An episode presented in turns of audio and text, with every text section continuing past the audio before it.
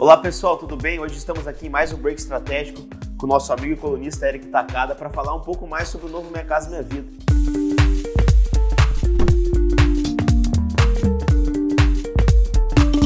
Eric, obrigado pela tua participação aí. Eu que agradeço, Gui, mais um Break Estratégico. Espero que eu possa contribuir Legal. um pouquinho com a conversa.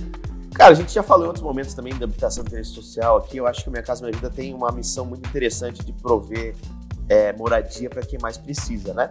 E sem dúvida, se a gente historiar um pouco de 2009, quando ele foi fundado, até agora, é de longe um programa é, bem sucedido, um dos mais bem sucedidos do mundo, na minha leitura. É, o que, que, você acha que não estava funcionando bem na minha casa e minha vida até então? Daqui para frente a gente vai falar depois do que tem sido feito. O Gui, eu acho que ele ficou esquecido no, no governo, né? Mudaram o nome, virou Casa Verde Amarelo. A gente até recebeu a notícia lá no ENIC que o governo anterior deixou 100, mais de 180 mil moradias inacabadas no programa. É, então, assim, acredito que essa retomada ela é importante para gente, para que, o, que o programa continue tendo essa, essa chamar assim, protagonismo que ele, que ele teve nos últimos 10 anos, antes do, da, da, última, da última aí, do nosso último governo. E a gente está na expectativa aí do que vai vir aí pra, de agora em diante. Uma das marcas desse governo é o social, né? E eu acho que é o programa que, que nasceu no, no mesmo no, no, no, governo Lula lá atrás, né? É, o que, que você acha é, da retomada do faixão. Foi um, foi um, foi um, um, tipo de produto custeado pelo governo que teve um milhão de problemas ali na, na última crise que a gente passou em 15, 16, 17. O setor ficou muito ressabiado com isso. Como que você tem visto, como que você, Rodolfo, tem visto a aceitação do setor é, para o novo faixão? Gui, eu acho que assim, vale a pena a gente fazer agora um, um histórico aí do, do que aconteceu nos últimos anos, né? vocês sabem melhor do que eu, como instituto de pesquisa, que o Minha Casa Minha Vida, então Casa Verde Amarela, ele só vem perdendo share, sabe? Justamente porque a gente tem um problema que nós já falamos aqui nessa mesma mesa, que é o problema da, aí do, do, da, do desequilíbrio entre a, a subida dos custos e a, e a, e a perda da renda, né? Eu olho com muita ressalva, Faixão, sabe? porque foi falado, você falou muito bem que o ENIC abordou isso como um dos principais temas, né? E, e de fato, durante o ENIC saiu a, a publicação da portaria conjunta, é, que é, na minha opinião, uma ali uma, uma gota de esperança, uma luz no fim do túnel, né? Mas ele efetivamente ele não definiu de onde vai vir esse fund, né? Então, de novo, né? Eu acho eu, eu olho com bons olhos, mas eu olho com muita, muita, muita ressalva aí. Eu acho que tem muita coisa para acontecer ainda para que o programa de fato comece a rodar. É, o próprio, o próprio teto estabelecido em 170 mil, que ver se isso vai ser Rio, São Paulo, Brasília, né? É. Ou se isso vai ser espraiado. É, e a meta de 2, 2 milhões de moradias ao longo do governo é alta, então a gente tem que produzir 500 mil nesse ano, né, se for fazer aí. Então é, é realmente uma meta agressiva. Mas assim, o que, o que você está falando, eu acho que é uma marca que esse governo politicamente também quer deixar. Então, quando há vontade política para se vender politicamente, por assim dizer, talvez haja um esforço maior de se fazer o negócio para a interna. É. Assim, né, Gui, se a gente olhar a situação do governo, ela não é simples né? É, estão, estão com dificuldade de passar o arcabouço fiscal, sabe disso? Ah, a grana tá curta, né? O famoso cobertor curto, né? Sobe, sobe para cima vai descobrir o pé. Então, assim, eu estou muito, muito curioso para ver como que ele vai resolver o problema, o problema de fund, né? Acho que a intenção de, de, de trazer de volta a faixa 1, ela depende essencialmente disso. Na é verdade, porque se não, se não houver o fundo para o subsídio, a faixa 1 está fadada a funcionar de novo. Né? É, e assim, eu, eu esperava ver mais é, já outros direcionamentos nessa, nessa, nessa portaria. É, efetivamente, as, as, outras faixas elas ficaram para. Era junho, já virou julho, né? É, que é onde diria para você que o a, mercado a, vai. A, a, grande, grande fatia do mercado é onde ele vai trabalhar, ele, ele vai trabalhar e ele está esperando. E julho é meio do ano, né? Então, assim, dos quatro já viraram três anos e meio para fazer 2 milhões e, e 500 mil moradias, sabe? É, concordo com você que a bandeira social é forte, mas a gente tem um problema, um problema aí financeiro e fiscal para ser resolvido para que, que, que sobe dinheiro para o programa poder, poder operar. Um, um, dos pleitos que se imaginou em algum momento é, é, é, a diluição dos subtetos, né? Você acha que isso é, uma, é algo que ajudaria a, colocação de produtos em algumas praças? Hoje a gente até, a gente também estava falando na semana passada, você tem uma matriz de é, quatro linhas por cinco números, ou cinco linhas por quatro linhas, enfim, então 20 números ali, mais ou menos, que isso já está reduzindo. Chegou-se a pleitear tetos únicos, né, como um sonho setorial, por assim dizer, talvez não execuível, mas o quanto você acha que essa, é, é, essa é, diluição de subtetos pode ajudar? Olha, Gui, a gente sabe que o, que o teto sempre foi um problema, né? Ele, ele... É, vou usar até um exemplo nosso aqui, né? Você você está em Curitiba, na Avenida das Torres, com um teto hoje de 137,5, se não me engano, 200, é, 237,5, andou 500 metros, passou para São José dos Pinhais, a mesma, mesma qualidade de produto, a mesma, mesma avenida, né? A, mesmo, a, mesma, a mesma vocação, o teto cai para 219. Né? Então, é, eu não sei como, como, de fato, os subtetos eles vão, vão ser desenhados, né? E eu acho que pode ser sim uma, um impulsionador, né? Mas eu concordo com você. Talvez o, o estabelecer um teto único pro que é o sonho do setor, uhum. você disse, né? estabelecer um teto único, você mexer talvez nas faixas de subsídios fosse mais inteligente. Né? Uhum. É, eu acho que tudo isso é uma evolução do programa. O governo tem que tem primeiro que decretar isso para a gente poder sentir como vai, como, como nós vamos conseguir operar, né?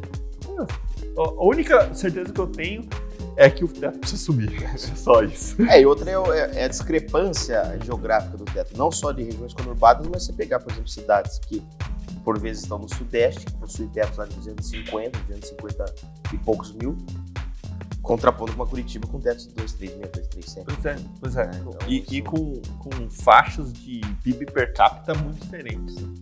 Com necessidade de produção de moradia popular também em volume muito diferentes. Né? Ah.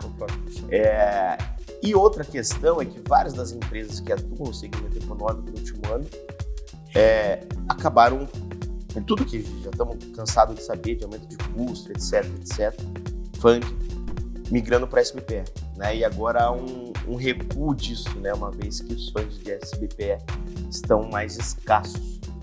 É... Então acho que a importância da reeducação de teto também passa, perpassa por isso, né? para que a gente consiga é, aumentar o teto e conseguir fazer a galera de volta para o FGTS. Ah. Né? É, em termos de produto, né, o, o, governo também tem colocado algumas exigências que, que não têm sido unânimes aí, é, bem, bem recebidas pelo, pelo setor, tal como varanda, tal como questões aí sustentáveis, coisa do tipo, que são naturalmente, não é que o setor se nega a fazer, mas se inviabiliza, né? Por exemplo, uma varanda acessível, que você vai precisar lá de 0,8 por um ponto alguma coisa de varanda né? É, e isso a gente discutiu muito e fala muito o quanto isso deve passar pela municipalidade, né? Então, às vezes há uma boa vontade da esfera federal, mas a gente vê bons casos também na esfera estadual. O, o o, governo do Paraná contou o case do Paraná lá no ENIC, de 40 mil moradias já realizadas. E você tem também é, fomentos municipais disso. Novamente, a gente já foi tema de outro assunto nosso aqui, o quanto a municipalidade pode fomentar ou não é, esse desenvolvimento à luz do novo programa. Né? Olha só, né, Gui? Primeiro falando da, da história das exigências. Eu acho que o governo faz uma besteira grande em querer é, estabelecer questões que são reguladas pelo mercado. Tá? Sou muito crítico a isso. Eu acho que é, isso é entrar nos pormenores. Coisa de Estado grande, sabe, Gui? Coisa de Estado que quer, quer se meter onde não, não deve. Né? Acho que essa é a primeira questão. A segunda questão, e vou usar sempre o exemplo de Curitiba, eu sou crítico, você sabe disso, uhum. encampo essa, essa campanha. É, se não houver uma, um cascateamento do, da União para os municípios, a gente está afadado a ficar muito longe desses 2 milhões. Né? Curitiba produziu quantos ano passado? 800 e pouco? Né? 300 unidades em estoque. 300 unidades de estoque absorvido em, sei lá, um mês e meio, dois meses. Né? Chega a ser ridícula, né? Eu tenho dito assim que parece que a pirâmide em Curitiba é invertida, é a pirâmide social, né? Você tem mil, 1.100 1.100 unidades acima de um milhão de reais e 300 no Minha Casa Minha Vida, sabe?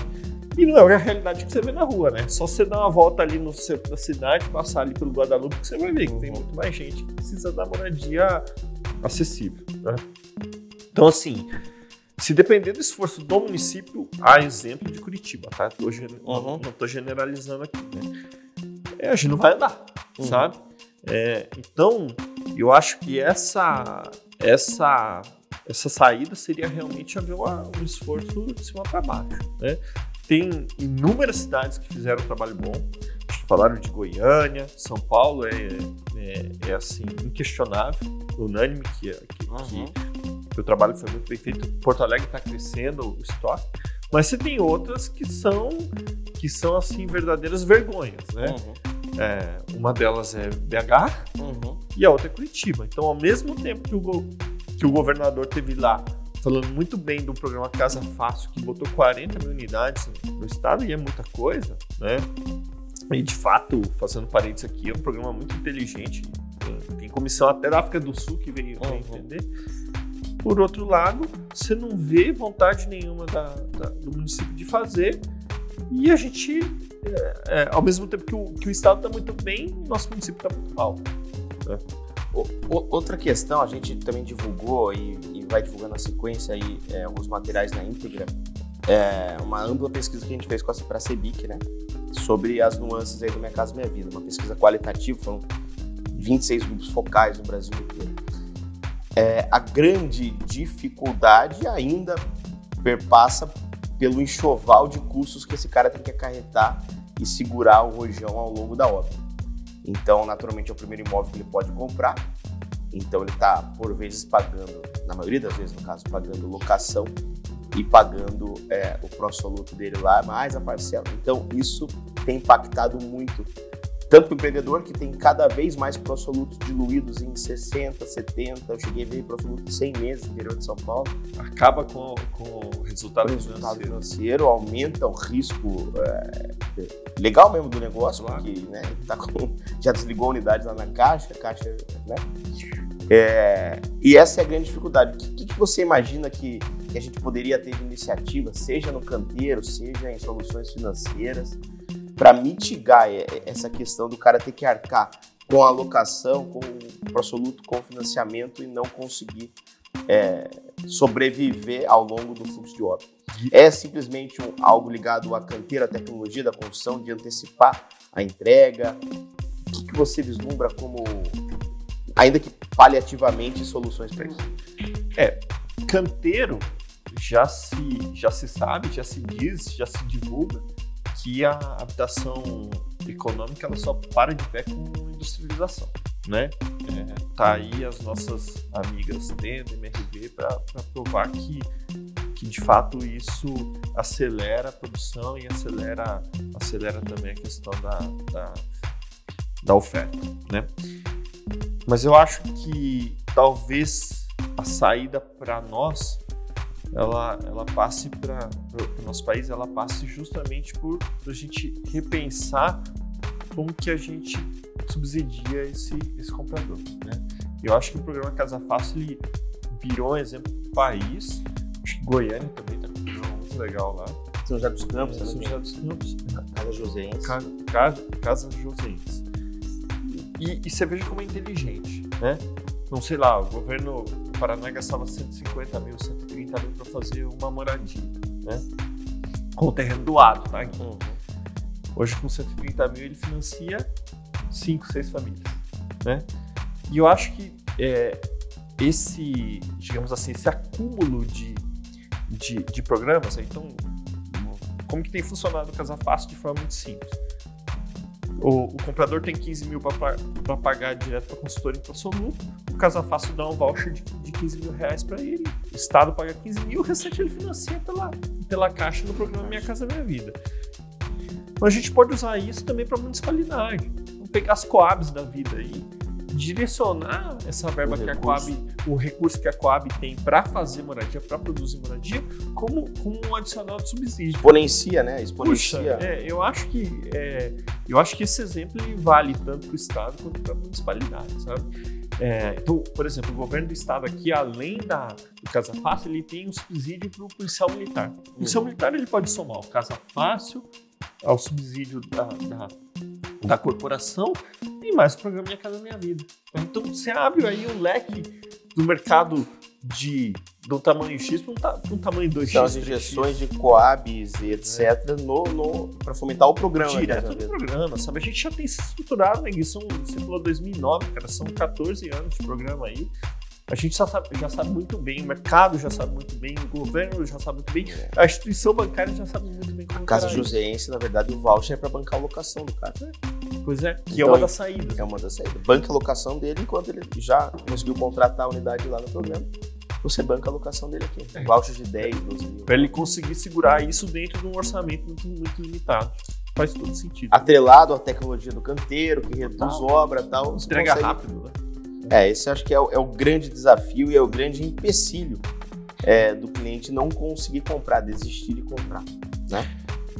E a gente tromba de novo né, nesse problema da, da, da escassez mundial, né? Porque a gente vai continuar ainda o ano com, com, com certa pressão de inflação por conta do que está acontecendo aí na, no supply chain mundial, né? É, apesar de alguns alguns economistas dizerem que a gente já está entrando numa, numa situação de maior estabilidade, mas nós sabemos muito bem né, que é um mercado de ciclo longo e que a gente, enquanto estiver produzindo o que nós lançamos aí em 2021, a gente vai, vai continuar subindo o custo. Beleza, acho que temos bons desafios, a gente tem que acompanhar de perto, de que a gente pode repetir esse papo aí mais no final do ano, fazer uma avaliação de como eventualmente rodou. Daqui quatro anos, seguramente, a gente vai ter que refazer esse papo porque a gente tem apostado realmente, eu acho que a gente tem, com todas as ressalvas possíveis, a gente tem que se apegar no lado positivo da coisa.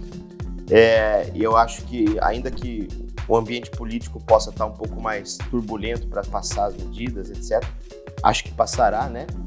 É, as portarias vão entrar em vigor, a gente tem que acelerar, tem que acelerar e realmente usar é, esse arcabouço, para usar o termo político que eles querem se, se, se apropriar, e é genuíno deles, eu imagino, para que a gente fomente o mercado e chegue na ponta da melhor forma possível. Concordo com você, queria também encerrar de forma positiva, né?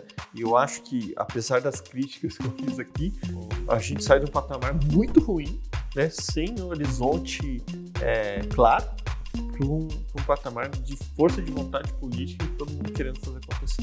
Perfeito, ótimo. Obrigado a você que acompanhou mais um break estratégico sobre um tema que é de interesse de todo o setor, é de interesse da sociedade. Nos vemos numa próxima. Obrigado, Eric. Valeu, Gui.